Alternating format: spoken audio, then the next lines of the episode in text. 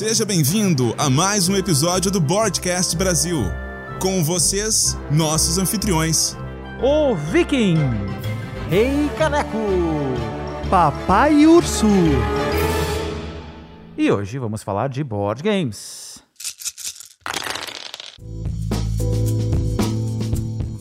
Saudações, pessoal. Estamos de volta. Aê! É, bancada cheia dessa vez. Pessoal furando a quarentena.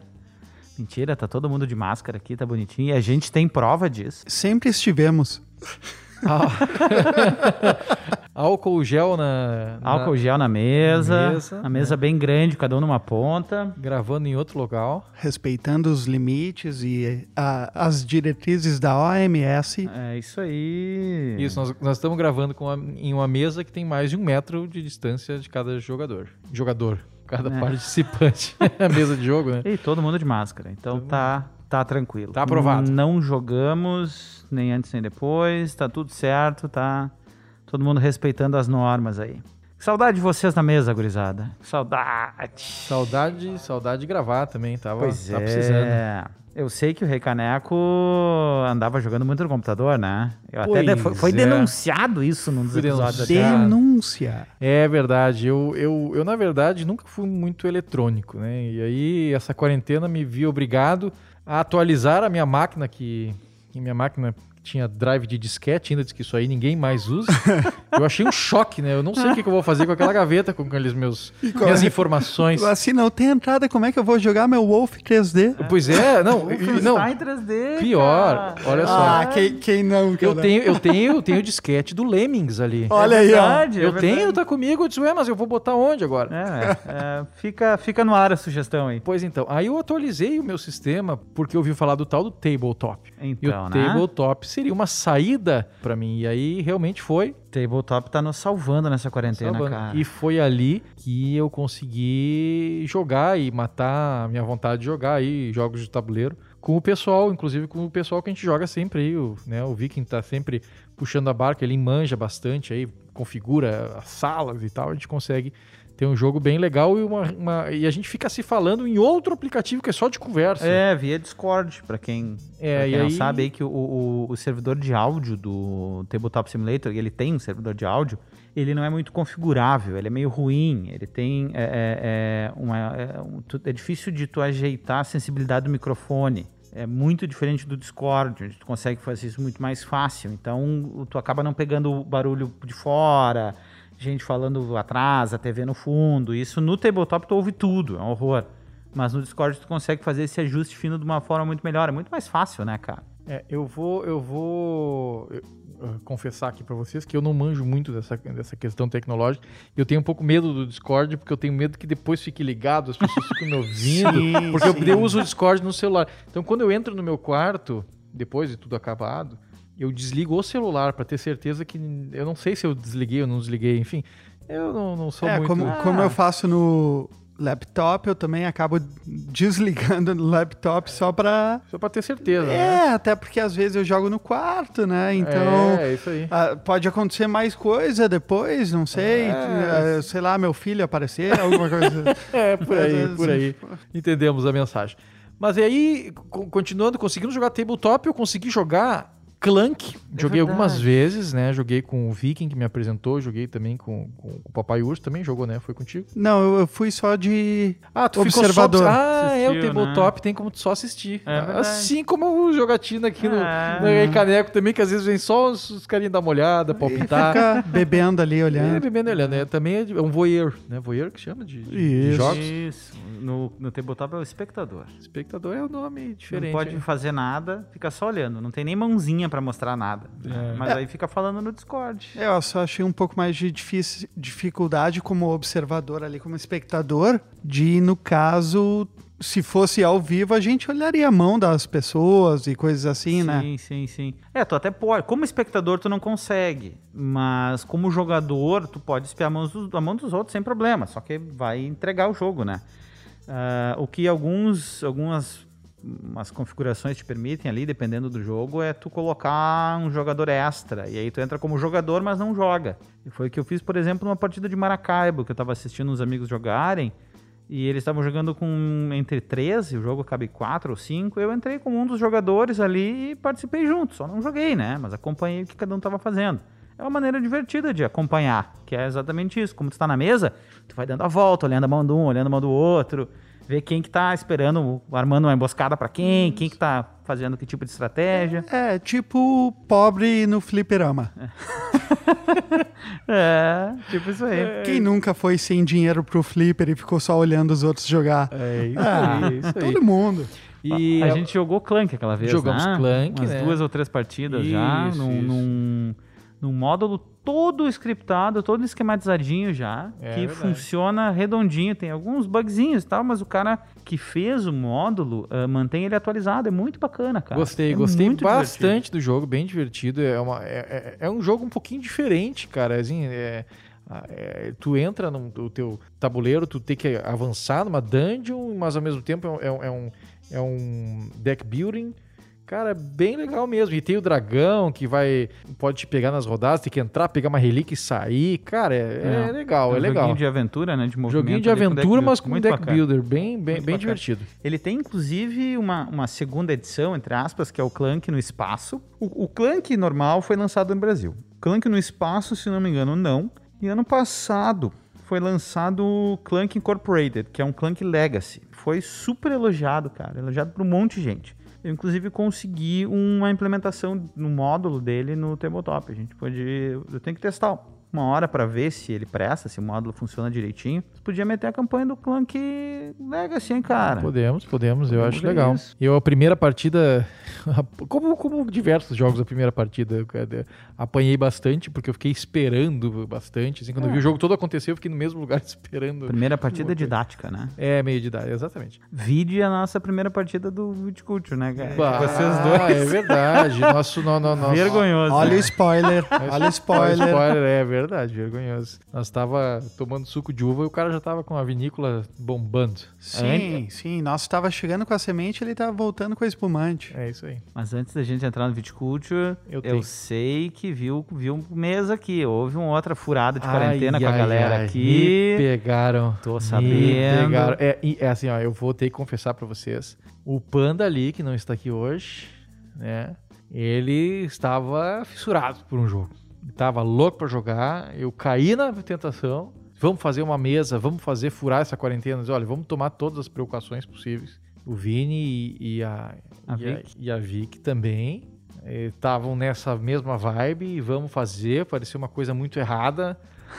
Pareceu errado. O que deixou ainda mais Deixou atrativo. mais atrativo e, e com adrenalina mais. Mas a gente acabou fazendo uma mesa meio respeitosa, no máximo quatro pessoas, 20% da ocupação do local. É verdade. Aí ficamos, fizemos uma mesa, mais ou menos os moldes que a gente tá gravando, pessoal de máscara e tal, cada um no seu canto da mesa. Olha, até então tá todo mundo bem, tá? Mas, enfim, a gente acabou quebrando a regra um pouquinho dentro dos conformes. Não fizemos uma festa, não fizemos nada, usamos máscaras, álcool gels e cada um na sua ponta e fizemos um joguinho. É, a gente tem feito isso lá em casa com o Gloomhaven também. Tudo É, controlado. sim, eu e a exato. Case 1, né? Que é o nosso É, terceiro elemento. isso. Então, se é tudo controlado e com É, cuidado e, né? Dá Por- pra fazer sem porque- muito ajuntamento. Porque, infelizmente, isso é uma coisa que eu vou falar pra vocês. É é uma pena isso que aconteceu. É, claro, por todos os motivos, pelas mortes, por tudo, mas eu, eu tô falando especificamente do nosso hobby. Porque o nosso hobby, justamente. É ele essencialmente social, né? Essencialmente social. Ele, ele junta as pessoas na mesa, ele traz essa questão dos amigos se reunirem para jogar. E o que vai numa contramão da, da, da- questão de jogos eletrônicos e, e esse tipo de, de, de, de, de, de- de- de- de jogos eletrônicos, enfim, né? Então ele, ele, ele, ele traz, ele tem essa, essa, essa, essa coisa bonita de resgatar a questão física presencial. E infelizmente isso não está sendo possível. É assim, é uma, é uma questão é, é- é duro pro hobby esse tipo de coisa. Ah, foi um duro golpe, com certeza. Eu também tenho, gostaria de, já que nós estamos aqui no confessionário, eu gostaria, padre, eu pequei. Eu tive uma reunião familiar e um aniversário, aonde eu tenho uma família um pouco maior, com alguns sobrinhos e tudo mais. E rolou até um Two Rooms and uh, É na boom. É, eu deixei espaço pro editor botar o, um, um boom, um boom virtual. Achei que pudesse ficar legal, desculpa aí aos ouvintes, mas Tá. Enfim, e jo- eh, joguei também um Dixit, e por incrível que pareça, acho até que o Dixit é um pouco mais perigoso, né? Porque sempre tem alguém que vai pegar a cartinha de todo mundo e tu não fica passando gel toda E hora. o Dixie tá na mesa, né, É. cara? Tem que estar meio perto para olhar bem e tal. O a Boom tu consegue fazer. Tu tendo espaço suficiente na sala, tu consegue separar a galera. Foi bem Se o tranquilo. pessoal tiver de máscara, consegue conversar numa distância, dá pra fazer, né? Higienizando as cartas na hora de trocar, tá tranquilo. E são poucas cartas, né? É, Claro, não tinha ninguém de ascendência oriental, né? Que nem na jogatina de vocês. Eu Ah, achei panda. bem arriscado. É, Inclusive, tem uma é. história muito boa que ele contou que um morador de rua, querido morador de rua, que é amigo dele, por sinal, né? Se conhecem por morar no mesmo bairro, ele um dia despirocou e partiu pra cima dele, Tu né? vê que coisa. E Esperão, isso daí ele tem que contar ao vivo aqui É, ainda. Um dia não vamos estragar essa história. Mas, Ah, mas eu, eu tô curioso pra saber como é que foi a recepção do Turms and a Boom, cara. foi muito boa.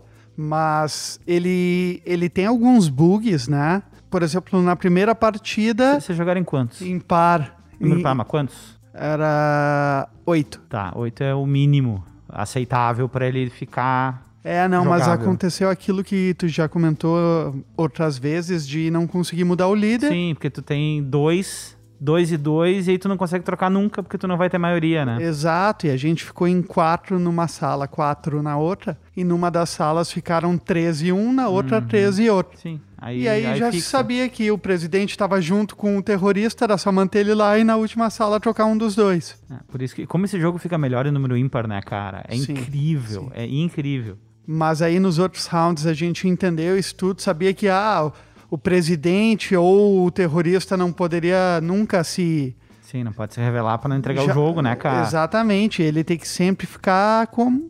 No, um- no mínimo oculto, pra, a ponto de não saber se ele é o presidente ou se ele é só simpatizante e o outro lado também. Ah, Que bacana, meu. Que bom que o pessoal curtiu. Foi muito vou, bom. Vou falar rapidinho que eu falei que joguei, mas não falei o que joguei. Fa- ah, jogamos aqui secretamente na jogatina, jogatina proibida. Olha que legal. na jogatina proibida.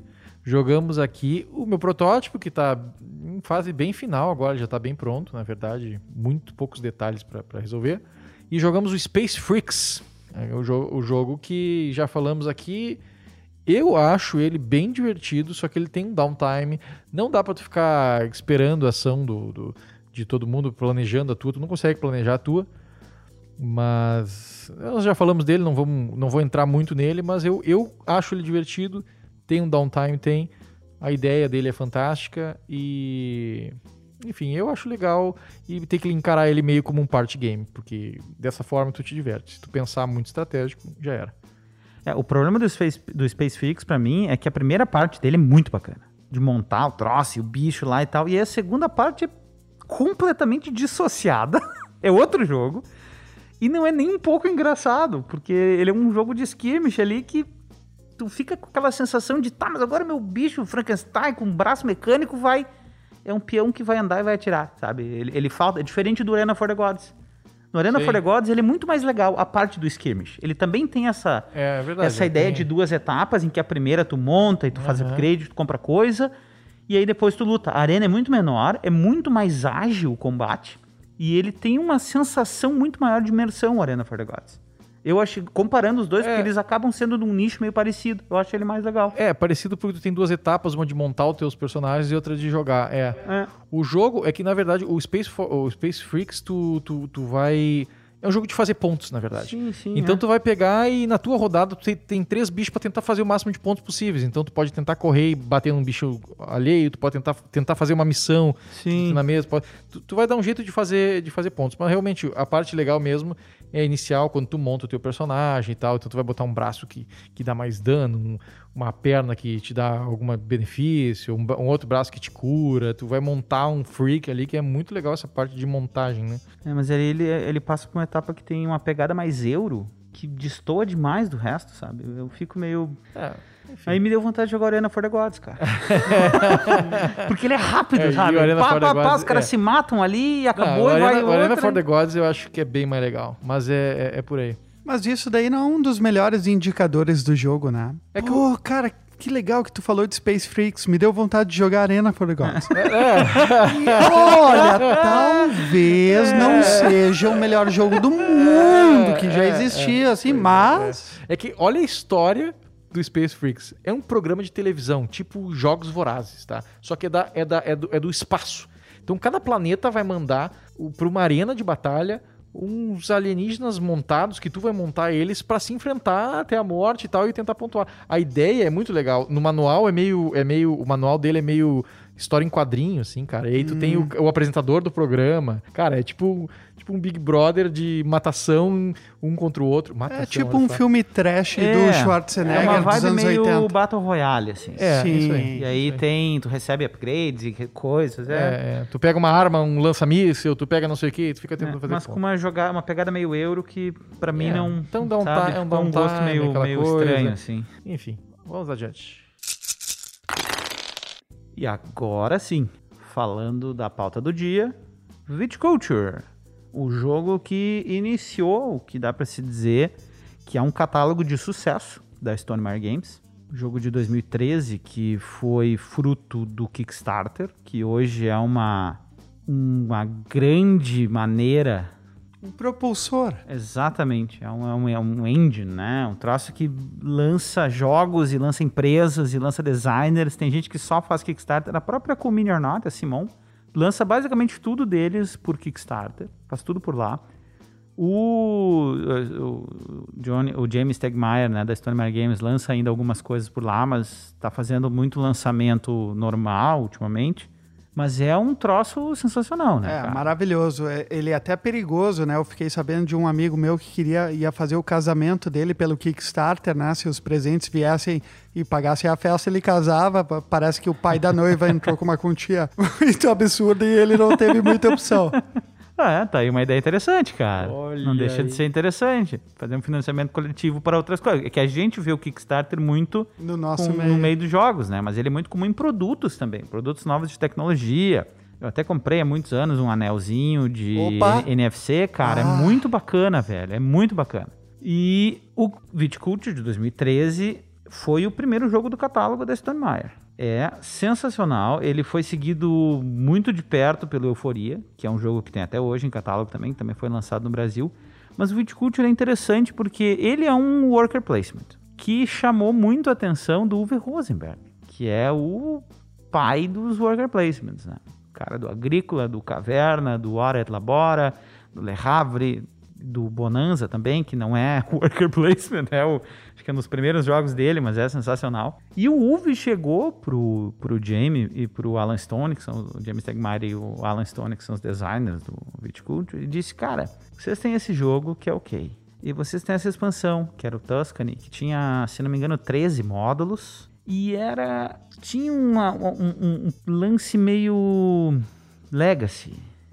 De forma a. Tu joga uma partida e aí quem vence a partida escolhe um dos três primeiros módulos para adicionar. Aí tu adiciona aquele módulo e joga outra partida. E aí quem vence a outra partida escolhe mais um módulo para adicionar. E assim o jogo é indo. Mas são 13 módulos e era muita coisa, era inchado o jogo. Aí o, o- enquanto o jogo base era meio ok. Aí o Uwe disse, cara, olha só, se vocês pegarem esse troço, esse jogo base, fizerem essa pequena alteração e já incluírem esses três, quatro módulos aqui da expansão, o jogo fica sensacional. Vocês têm tudo aqui para fazer um jogo incrível. E aí eles lançaram o Viticulture Essential Edition em 2015, dois anos depois, que nada mais é que o mesmo Viticulture, com a mesma arte, só que com essas pequenas alterações. Vocês não chegaram a jogar, né, o, o, o jogo antigo, Não, só o Essential. só o Essential, mas chegaram a jogar o base. A gente jogou o base, via Tabletop Simulator, inclusive. Sim. né? Uhum. Apesar de eu ter o jogo lá, o tabletop facilita muito pra gente evitar esses encontros aí. E ele não tem, por exemplo, a venda de campo, o jogo antigo. Ele não tem mamas e papas, ele não tem alguns dos visitantes. Tem muita coisa que falta ali. E que pra nós hoje, cara, são partes essenciais do jogo, sem os quais a gente não consegue jogar, de tão importante que é. É um jogo completamente diferente e é muito bom. Ele tá no top 20 do, da BGG hoje. Tá ranqueado, tá pontuado em 8.4, o que é, Bastante. porra, é bastante. E, cara, eu sou muito fã. Não sei se já deu pra perceber. eu comprei ele logo que ele saiu no Brasil, há alguns anos, e Sou muito fã. É, mas tu não tá sozinho nessa, não, Viking. Eu joguei com, com vocês e o cara sai do jogo querendo jogar de novo o jogo e quer jogar de novo e joga de novo, quer jogar de novo. E eu sigo meio viciado aí, eu não sei exatamente o porquê. Ele é perfeitinho, tudo se encaixa, muito bonito, bacana, e às vezes tu vê as tuas estratégias dando certo e eu não sei o que que ele tem. Ele simplesmente é cativante. É um work placement com, com, uma, com um tema uh, muito bonito, né? Na mesa, assim, é, ele fica muito bonito. E é um tema muito bem casado com as mecânicas, né? A gente tem a questão dos campos que a gente pode vender, a gente tem é, o, o, trabalhador realmente alocado faz uma ação, faz uma ação que, que, que remete realmente a, uma questão de. de é, é, tudo o, faz sentido. Tudo né? faz sentido. Tu, tu, tem cartas que são de visitantes, né? Que vão ver a tua vinícola. Acho que tudo, tudo faz bastante sentido. Eu, eu demorei um pouco para gostar desse jogo. A primeira vez que me apresentaram ele, eu achei ele um pouquinho denso demais. Mas era só uma questão de prática, na verdade, uma questão de prática. Ele é um jogo, não é um jogo para iniciante, eu acho. Realmente é para jogadores mais experientes. É, eu até gosto um pouco de jogos um pouco mais simples, né? E eu gostei, é, é na verdade é a prática, né? Eu, enfim, tu pega, tu pega como é que joga, tu entende uhum. tudo. E ele se torna mais Porque simples. ele também tem uma curva de aprendizado nele. Então, é, é isso que eu ia te uhum. dizer. Eu acho que não é que ele não seja um jogo para iniciante, mas ele é um jogo com uma curva de aprendizado muito acentuada. Então, se tu puser uma mesa só de iniciantes, o jogo é super ok. Porque todo mundo vai derrapar meio junto. Uhum. Mas aí tu põe uma mesa de gente muito nova e alguém que é muito mais experiente, a, a diferença é, a discrepância é, é gigante, é, né? É abismal, é. A gente tomou um pau, eu e o, e o Papai Urso. A primeira aqui, partida só, a né? Primeira partida. Tá, tá de... Mas Não, é mas é que foi muito, foi muito doloroso, assim, foi gigantescamente a diferença ficou muito brutal. Não, nós não tinha ne, não deu nem pra largada. Deu pro cheiro. É, mas depois é. nós recuperamos, né? Sim, eu é. ganhei uma e tu ganhou outra depois. É que vocês sim, ainda estavam brincando de casinha naquela primeira é, partida, de fazendo o que era legal, mas, de vendo aqui mas ali. eu acho, sem... eu, eu, acho, se eu pudesse falar, pode, reclamar pode. um pouco do jogo também, tem algumas coisas eu acho que são não sei se merecem correção, quem sou eu para dizer que merece correção, né? Mas, por exemplo, eu vejo que uma jogada básica de jogadores experientes é sempre vender um campo. É, é, é que aconte, é uma, é aconteceu abertura, entre né? nós, né? Vamos, vamos contextualizar um pouco o jogo para quem nunca vamos, jogou. Vamos, vamos. É, basicamente, nós temos as nossas vinícolas e nós temos que alçá-las ao prestígio e ao dinheiro e aos pontos de vitória, digamos assim, que é como se vence o jogo. É uma maneira interessante de ver que os pontos são pontos de fama da vinícola. Não é o quanto de dinheiro tu tem, não é o quanto de fatia de mercado, não é. É, é, é pontos de fama. Então, tu, tudo que é ponto no jogo tá atrelado ao quão conhecida e prestigiada está a tua vinícola. É, é, é, o primeiro enfoque interessante de ter. Perfeito. E aí tu tem algumas maneiras de conseguir esses prestígios, mas tem alguns procedimentos padrões de toda a vinícola. A hora que tu vai acordar vai te dar diferentes bônus e tudo mais. Depois disso, tu tem algumas, algumas diferenças entre temporadas. Tem o inverno, tem o verão. Depois nós vamos falar da expansão de outras temporadas também, de outras sazonalidades. Mas aí tu tem numa primeira etapa a plantar sementes, uh, ir fazer é. tour, fazer passeios, né? É, comprar isso, cartas. Isso aí, a gente tem no jogo, a gente tem basicamente é um worker placement e a gente tem duas estações do ano. A gente tem uh, a primeira, como é que ele chama? É, não, é, verão. A primeira é o verão, né? É o verão, é o verão uhum. e a segunda é o inverno. Então nós temos essas duas estações. Uh, ex existem ações que tu pode fazer no verão e ações que tu pode fazer no inverno. Então tu vai colocar o teu worker, tu pode no, ações de verão tem pegar cartas de, de vinhas para tu plantar na tua, na, nos teus campos, tu pode que representa tu comprando sementes, né? Exatamente. Tu pode visitar uma, uma uh, fazer um tour, quero dizer, pela tua uma visita na tua vinícola e tu traz, tu ganha dinheiro com isso. É, as pessoas pagam. É, as pessoas né? pagam. Tu pode construir, tu tem dinheiro, tu pode construir algum, algum, alguma estrutura para tua vinícola, alguma coisa que te facilite plantar uvas melhores algumas outras estruturas, uma, uma, uma, uma adega maior para tu armazenar vinhos melhores. Então existem ações que tu faz no, no verão e a qualquer momento tu pode ir para o inverno. Quando tu vai para o inverno, tu já não faz mais as ações de verão e fica esperando os outros jogadores todos irem para o inverno para começar uma, O inverno. o inverno, uma, uma outra, uma, outra parte do jogo onde todos vão jogar o inverno, aí onde vão ter outros locais para tu colocar os trabalhadores. Lembrando que eles não voltam, os que tu já gastou Já já, gastou, ficaram no é verão, isso. agora é Na- o que te sobrou. Na parte do inverno, tu pode ah, colher campos, produzir vinhos, entregar contratos que seriam entregar os vinhos para ganhar pontos de vitória. Essas ações são as ações de inverno. Mas tu tem o mesmo número de, de, de workers, tu pode treinar até um worker a mais, até no, no- é uma das ações do inverno.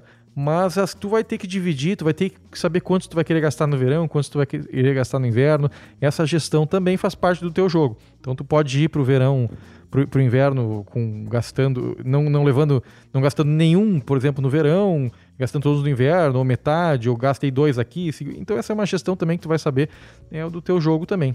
Esse jogo ele tem, ah, ele tem algumas vagas para se colocar os, os trabalhadores, então por vezes tu traça uma estratégia antes de iniciar, chega ali na hora de fazer a ação, já alguém já fez essa ação e tu não tem mais espaço para fazer. Então tem, tem, ele é bastante estratégico, ele tem que ser pensado. Às vezes, a- às vezes a pessoa se pega pensando um pouco mais e pode demorar um pouco o jogo por causa disso, mas é talvez isso que tenha feito a dar a sensação de- dele ser denso.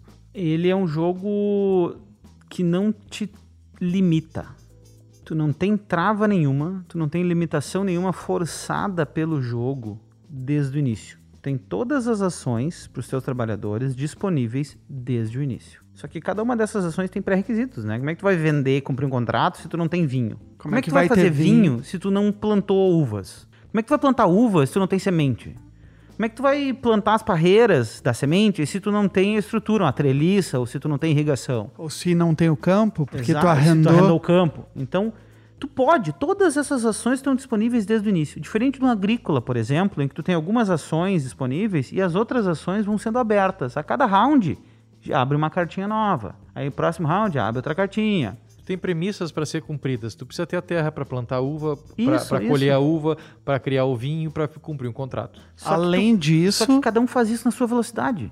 Só que além disso, tu tem que ter aberto o espaço para poder fazer isso, né? Porque se tu tá jogando em três, tem espaço para dois bonecos ali, os mas outros é- dois mas já essa é a fizeram. premissa básica do worker placement, é tu fazer a, a trancação de um com o outro, né? Além dessa trancação, os espaços, eles, pro primeiro que coloca ali, eles te propiciam um bônus. É verdade. Então tem uma série de estratégias no eu vou me atrasar aqui, mas vou pegar esse bônus lá e depois eu pego o outro bônus sozinho, mesmo atrasado, vai Aham. compensar. Tem uma série de coisas, em vez de tu plantar uma carta, planta duas. Então, eu não planto agora, vou me atrasar, mas ano que vem eu planto duas. Ou de repente tu só tem uma que te interessa plantar. Então não tem pressa. Tu aproveita o bônus de outra coisa e deixa que a galera se mate. Quem tem mais cartas dessa cor na mão e precisa plantar, deixa que eles se matem ali. É extremamente estratégico, né? É por isso que eu, que eu digo que ele não é um jogo complexo de regra e que tu não tem muito setup. Mas estrategicamente e de leitura de oponente, de leitura de mesa do oponente, ele tem uma densidade muito grande. Porque a- tu planejar a, a- a evolução da tua vinícola sabendo que tu tem todas as ações disponíveis desde o início, tu pode fazer tudo o que tu quiser desde que tu preenche os requisitos e aí sim preparar os requisitos para fazer o que tu quer, é uma corrida contra o tempo. Porque os outros também estão fazendo parecido, pelo menos. Não, não tem espaço para todo mundo. Não tem. Tá? O jogo tem pelo menos um espaço a menos do que o número de jogadores. Ele escalona muito bem também, porque os lugares de ação são todos os mesmos para qualquer número de jogador. Os tipos de ação. Só que cada ação dessas pode ser feita uma, duas ou três vezes, dependendo do número de jogadores. Isso, jogando em números pares, ele é mais punitivo, né? É mais Exatamente. proibitivo. Ele é mais redondinho, por- porque se tu adiciona um jogador, tu ainda não altera o. Aliás, tu adicionando um jogador, tu sobe pro próximo nível e tu libera mais um espaço de ação. Ele fica um pouco menos apertado. Tu fecha o número par ele aperta de novo. Aí é mais matação, mais fura-olho. É bem frustrante nesse sentido. A gente tá se programando, "Ah, vou fazer isso aqui, pá, pá, pá, pá, pá. Mas é isso aí. E chega É, o outro e faz. o outro as- faz, e às cara, vezes é. ele faz só pra te ferrar. É, E é te isso ferra. aí, é isso aí. Eu nem E quero te- bônus, porque é importante. O bônus não é necessário. O que é, o que é imprescindível para tu pegar o espaço é tu poder executar a ação. É, isso- é, só, só vou explicar. Existem, por exemplo, dois espaços. O primeiro que colocar ganha um bônus. O segundo, tu faz ação, mas não ganha um bônus. Então, isso que tá- Exatamente. Não é E, necessário. e o bônus. terceiro não faz essa. Não terceiro coloca. Ele, ele tem um. Escolhe uma outra. É, ele tem um dos bonecos que te propicia colocar, mesmo que esteja sem espaço, que é o trabalhador grande. É, ele ele que chega. é uma outra edição do Tuscany, que foi, entrou no jogo base pelo Uwe Rosenberg. É, vamos, vamos deixar as adições para depois, então, mas. Nós não, vamos não, falar do Tu- Tuscany? Eu já queria Vamos. traçar pa- Já paralelos, ia? Não se Eu só queria então falar a respeito da beleza de não é todo mundo que bota os trabalhadores ao mesmo tempo. É cada vez um. Tu bota um, eu boto um, eu boto aí. Quem começa? Quem acordou mais cedo com o galo. Então essa é uma das lindezas É, do jogo. começa que Deus ajuda. É. Tu vai deixar pra alguém botar o. Eu posso podemos terminar a frase agora, eu já não sei mais.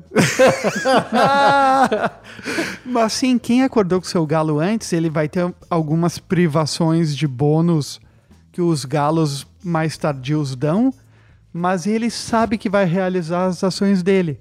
Só que às vezes tu tá se programando, eu vou plantar depois no ano que vem, na temporada que vem, só que meu galo tem que estar lá, então tu tá vendo duas temporadas É, pra frente. Só, só pra explicar, o galo, na verdade, antes de começar a, rodada, a gente escolhe o local que ele vai sair. E aí a gente vai O ver horário, quem vai né? jogar primeiro. Eu não preciso dizer que quanto mais tarde o galo ficar, melhores são os bônus. Só que, inclusive, quem escolhe ficar em primeiro não ganha bônus nenhum. Mas vai ser o primeiro a jogar e vai ter sempre o campo aberto para ele poder botar o trabalhador onde ele quiser. Não vai, não vai precisar se preocupar muito com, com o problema de, de tran- trancarem ele. É, ele vai pegar, ele com certeza vai pegar bônus no tabuleiro, mais de um, no mínimo dois, né? Só essa questão de ele não tem o bônus do. Então ele contrabalanceia com, conforme o horário. Quem joga depois tem bônus muito melhores. No entanto, não vão ter os bônus do tabuleiro com segurança. E o Viticulture, como eu comentei mais cedo, o antigo já tinha uma expansão, o Tuscany. Aí houve essa aglutinação de alguns elementos no Viticulture Essential Edition e sobraram elementos que foram melhorados, houveram outras adições ali, uns ajustes e foi lançada a expansão Tuscany Essential Edition. A Tuscany Essential Edition, ela tem algumas adições, que é- ela é modular, né? Tu pode adicionar aí ah, o que tu quiser dentro do, do Viticulture.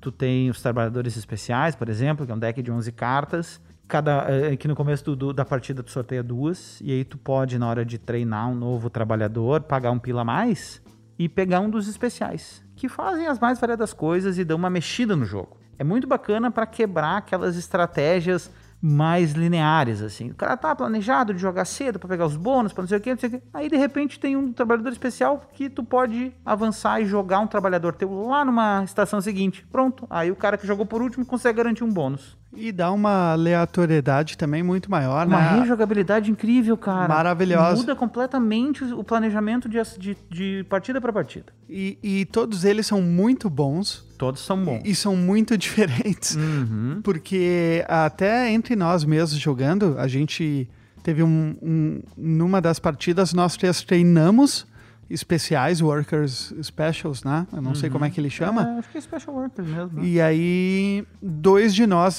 optaram por o, o primeiro a ser treinado ser um do- dos specials e o outro escolheu o outro. Escolheu outro. E aí surfou sozinho na habilidade do outro, Aham. enquanto os outros surfaram na, na habilidade. É uma estratégia e, e maravilhoso. É, tudo uma questão de leitura de mesa, né? Tu vê o que, que faz mais sentido com as pessoas que estão ali contigo. Outro módulo que tem é o módulo de estruturas. No jogo base, todas as estruturas possíveis de ser construídas estão no teu tabuleiro. Tem um, um tablozinho que cada um tem. Então tu só vai construindo coisas pré-definidas. Estão disponíveis a todos. São todas, todo mundo tem o mesmo tablô. Na Tuscany tem um modo de estrutura, o módulo, né, de estruturas onde tem um deck laranja que é uma pilha de estruturas. Que Que, é tu pode coi- comprar coisas completamente aleatórias, que fazem essa, os mais essa quebra-regras, é a né? única coisa que eu não gostei no Tuscany. Eu Pois é, cara. também. eu achei bacana, também. cara. Ah, não gostei. Mas, enfim. É, eu, eu fiz muito eu, eu fiz muito bom uso, na verdade, né, da- do que eu peguei na primeira partida. Na segunda partida que a gente As jogou, por exemplo, já não me dei parece- muito As bem. que eu peguei me pareceram meio inúteis, assim. Pode ser que eu também não. Mas, enfim, pode ser que eu tenha pego cartas ruins também. Mas eu queria falar, da gente tá falando da, da Tuscany, eu queria primeiro, uh, pra gente agradecer também, né? A gente não podemos esquecer que essa. Quem que mandou essa. essa, essa a cópia pra nós dessa. É, não foi da Tuscany, foi dos visitantes. que, a gente, Então, que a gente vai falar em seguida. Ah, então deixa. Eu, não, queria deixar passar batido, mas deixa que o Vicky vai falar depois. Mas uma coisa principal da Tuscany também, uma mudança, é as estações todas separadas, né? Essa é a diferença no tabuleiro. A gente. ah, O como número no de jogo, estações. No jogo, no Uhum. jogo base que a gente jogou. É em verão e inverno. Essa tu tem todas as quatro estações definidas e o teu galo anda. E cada vez que ele anda para a próxima estação, ele ganha um bônus diferente. Não é na hora, assim, que acorda, botou o galo, Não, pegou. É, a- na primeira estação, que seria a primavera, não tem bônus. E eu quero falar um pouquinho agora a respeito de uma diferença muito uh, gritante e, e- e, é, questões estratégicas, tá? A gente chegou a- até um, a um consenso, talvez até. O, a Tuscany, a gente tem muitas possibilidades, muito mais possibilidades, né? Muito mais locais para colocar os teus workers. Tu tem muito mais chance de fazer pontos no tabuleiro. Tu consegue garantir muitos pontos e consegue não só ah, pontuando com contratos assim. O jogo base, tu tem alguns alguns pontos que tu vai colher no tabuleiro, mas eles são assim poucos. Acho que assim um percentual muito grande e, e vitória de jogo te dá sempre em cumprir contratos com vinhos. Tu vai ganhar alguns pontinhos com os visitantes, uns pontinhos outros no tabuleiro, mas a grande maioria dos teus pontos mesmo que vão te dar vitória no jogo são de cumprir contratos. Né? Já o Tuscany te permite ah, abranger outras estratégias e não só cumprir contratos. Quem vem do Tuscany tradicional, que já pensa numa estratégia rápida de cumprir contratos para ganhar, pode se dar mal dessa forma, porque há vários outros, outros combos que tu pode fazer no próprio tabuleiro que vão te permitir superar a entrega de vinhos, claro, como estratégia principal. Isso que eu queria É, é, isso acontece bastante, tanto é que eles adaptaram o número de pontos de vitória de 20 para 25. Porque tu tem mais pontos. Tu à tá toda hora pontuando de alguma forma, né? É muito ah. mais fácil. As próprias estruturas, que é o deck laranja, cada vez que tu constrói uma, tu ganha um ponto. Novas cartas de visitantes. Novos visitantes, que também dão ponto. É, uma, um- uma das ações novas no jogo te permite trocar coisas por outras coisas. Carta por uva, dinheiro por ponto, ou dinheiro por Exatamente. uva. Tu pode Qual- fazer uma- qualquer uma por qualquer outra. Inclusive ponto. Inclusive ponto. Então tu pode pagar ponto pra naquele aperto pegar uma carta que tu precisa, ou sobrou carta na mão, tu troca por ponto. Então tu tem uma, uma- um, um motor de ponto muito mais potente aqui. O jogo base, o jogo base, tu vai ter uma linha lógica para seguir. Planta é, semente, uva, vinho, contrato. Tu tem uma linha lógica e tu tem o tranca-rua da galera para ver quanto uh, uh, em, qual velocidade tu consegue cumprir isso. Uhum. Mas Então, varia muito pouco. Mas é, mas varia muito pouco a questão de vitória. Tu tem que ser eficiente nessa, nessa linha. O Tuscany te permite eh, voar mais É, longe, Diversificar. diversificar. Dá então, pra ganhar, é. dá para ganhar o jogo eu, eu, cumprindo poucos eu gostei contratos. muito, eu vou te dizer assim, eu, eu, eu, eu já, já, já digo que eu não gostei do deck laranja, mas eu fui fã da Tuscany, porque é, eu, eu, eu, eu não, não só porque eu me adaptei mais, mas porque eu gosto dessa, dessa, é, chance maior de pensar, porque eu pensei numa estratégia que no fim até deu certo a estratégia, enfim. Depois eu tentei replicar ela quando a gente jogou a, a versão base e, e não deu. Mas o que, que eu pensei? Assim, bah, eu vou fazer uma estratégia de. Eu vou pontuar plantando vinha, então eu preciso dessa estrutura. Eu vou plantar uvas pequenas para plantar várias vezes no mesmo campo. E aí eu vou pegar. ah, por exemplo, tinha uma ação que era uma das piores ações, acho que era a- a- a não, não era a pior de todas, mas era a segunda pior. Mas ela me dava um ponto de vitória. Quando eu mudava de estação, ela me dava mais alguma coisinha, mais uma coisinha. E a última ação dela, ela me envelhecia as uvas. Então eu fiz uma. Eu, eu botei uvas baixas, eu tinha pouca, poucas uvas, eu ia fazer contratos médios, mas eu ia ganhar um ponto toda vez que eu botasse ali e já ia envelhecer minhas uvas ali. Então eu consegui buscar alguns pontos no tabuleiro. Aquela de, de, de, de, de trocar pontos também me adiantou bastante. Então eu consegui pontuar bastante no tabuleiro e cumprir acho que dois contratos médios para só para fechar a pontuação que eu precisava. E eu acho que foi legal que eu consegui diversificar muito a minha estratégia, não segui a linearidade que eu precisaria seguir no jogo antecessor. E, e eu acho que para mim foi bem divertido. Além disso, além da Tuscany, tem outras duas expansõezinhas do jogo que a gente recebeu do, do, do James Tegmaier. Muito obrigado. Obrigado, valeu, muito legal. É, os visitantes, eu não sei como é que fica em português, é o Visitors from the Moor e os Visitors from Rhine Valley, Vale do Reno são, bom, como o nome diz, visitantes. É, são mais cartas de visitantes de verão e de inverno. Os visitantes do Moor, tu adiciona ao deck. Então ele aumenta a quantidade de cartas e tu continua puxando os visitantes normais e tu puxa outros visitantes também que tem uma tendência a dar mais ponto. Que uh, acaba ajudando ainda mais nisso que o Recaneco acabou de falar, de dar mais chance de fazer ponto por outras formas que não seja só entregar contrato. E os visitantes do Vale do Reno acaba sendo ele substituído. Ele entra no lugar de todo de todo o deck, então tu não vê mais os anteriores. E ele muda a dinâmica do jogo. Muda completamente a dinâmica do, dos visitantes. Então fica completamente diferente. Não dá para contar com, com, uh, uh, com ele ser do jeito que é e talvez uma cartinha diferente ou outra. Por isso que eu acabei preferindo jogar com os, o, o, Visitors of the Moor, que só adiciona e deixa o jogo misturado. Aí tu tem aquela sensação de jogar o Viticulture normal, conseguindo ainda puxar uma carta diferente. Para mim deu uma boa refrescada no jogo, sabe? Eu uhum. que joguei dezena de partidas aí, deu uma boa refrescada para mim. Eu achei muito bacana. É, além disso, o jogo tem algumas promos de, do Kickstarter, algumas coisas que foram lançadas depois, mas nada é. Tem uma expansãozinha que foi lançada lá no Viticulture original, que é do, do arborismo, alguma coisa assim, mas nada foi trazido para a versão essencial. E bom, se já, é, se já, se já existia e não foi adaptado para cá, é porque né, não deve fazer falta. Acabamos não tendo essa oportunidade. Bom, pessoal, eu, eu fui surpreendido porque a primeira vez que eu joguei foi um pouco traumático e eu não, não gostei muito, na verdade, a primeira vez que eu joguei.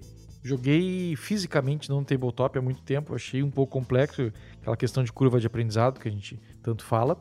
Mas jogando de novo, dando essa chance aí, olha, gostei, gostei, gostei. Principalmente com a Tuscany, achei assim que tem mais a minha cara, não é tanto tranca-rua, tem bastante possibilidade Gostei bastante, cara. Acho que é muito legal, assim, como como worker placement, acho que seria o meu, meu segundo favorito. E... Qual é o primeiro? Primeiro é Colbaron. Ah, eu tinha certeza jogo, que tu ia dizer é, Eu acho que esse é o... Mas, enfim, eu acho que é o segundo, eu acho que me surpreendeu bastante. Gostei, gostei de ter jogado, me diverti. O jogo, quando tu termina um jogo denso com vontade de jogar de novo, cara, é uhum. é porque é um baita indicador. É isso aí. Minha nota é não sai da mesa. Para mim, ele já foi e não sai da mesa. Logo que eu comprei e durante algum tempo ele, cara, eu jogava esse jogo em toda oportunidade possível. Jogava eu e a Cass, eu a Cass e algum vizinho. A gente eu levava para tudo que é lugar, porque a caixa não é muito larga, ela é mais alta, mas ela é menorzinha, então é boa de carregar. Ia para ia comigo para tudo que é lugar. Levava para jogar e acho ele sensacional. Hoje ele fica na coleção tá na coleção, tá ali numa prateleira de destaque, mas ele já não é mais aquele que não sai da mesa. Eu acho o jogo sensacional, mora no meu coração, mas eu joguei ele tanto que foi muito bom jogar com as expansões e jogar com vocês, porque isso foi, foi uma experiência nova, muito refrescante para um jogo que eu jogava muito com a Cass, por exemplo. A gente já se conhece, já se marca. Você sabe, quando a casa vem, ela, ela, ela trata ela de estragar o meu contigo, jogo. Que ela, ela que te conhece, já sabe exatamente o que tu tá fazendo. É, não quero sentar do lado dele. então acaba vendo menos, menos mesa, porque a gente tem jogado outras coisas. Mas, cara, ele tem um lugar de destaque na minha coleção. É, eu vou ter que votar junto com o primeiro relator. Eu não sei se é por alguma questão de abstinência ou se quando tu chega com muita fome no restaurante a comida é sempre maravilhosa. Eu sei que me, me fisgou de uma maneira maravilhosa e pra mim não sai da mesa. Mas precisou de três partidas, né? Não, não. Na primeira, mesmo naquela surra, já foi. Precisei de três partidas pra conseguir uma pontuação, né? Aliás, eu gostaria de constar no caderninho, lembrando novamente que. Será que vale o caderninho essas, essas Ah, pois, aí? pois tem que Eu valer, acho né, que só cara? a terceira.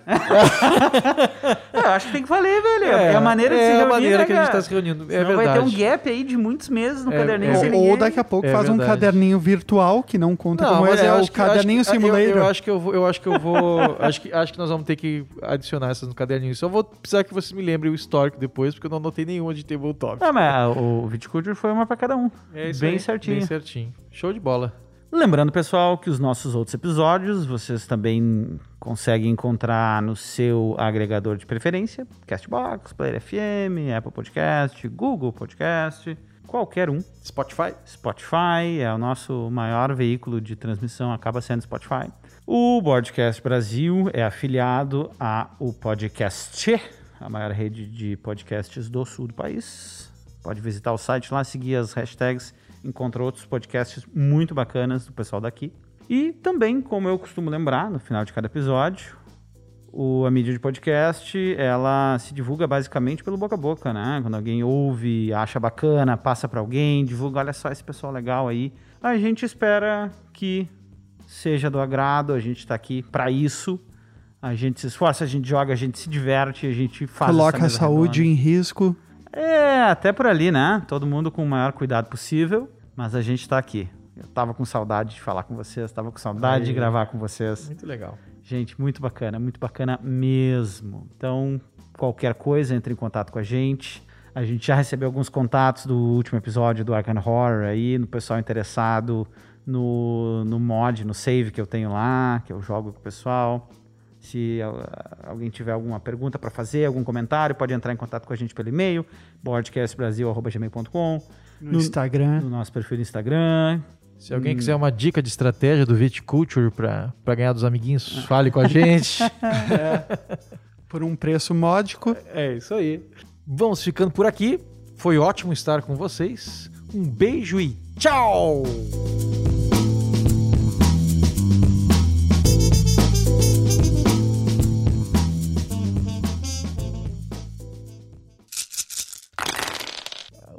O, a Tuscany, tá? A gente faz muito. Oi, algum sinal pra mim? Não. Ah, não. Então eu vi ele fazendo algo- com a mão, eu achei que fosse Não, algum sinal pra mim parar de falar. Não foi. Aí, tá. Segue falando, segue falando, aí, Então tá caneca. bom. Este podcast foi editado por estopimpodcasts.com.br.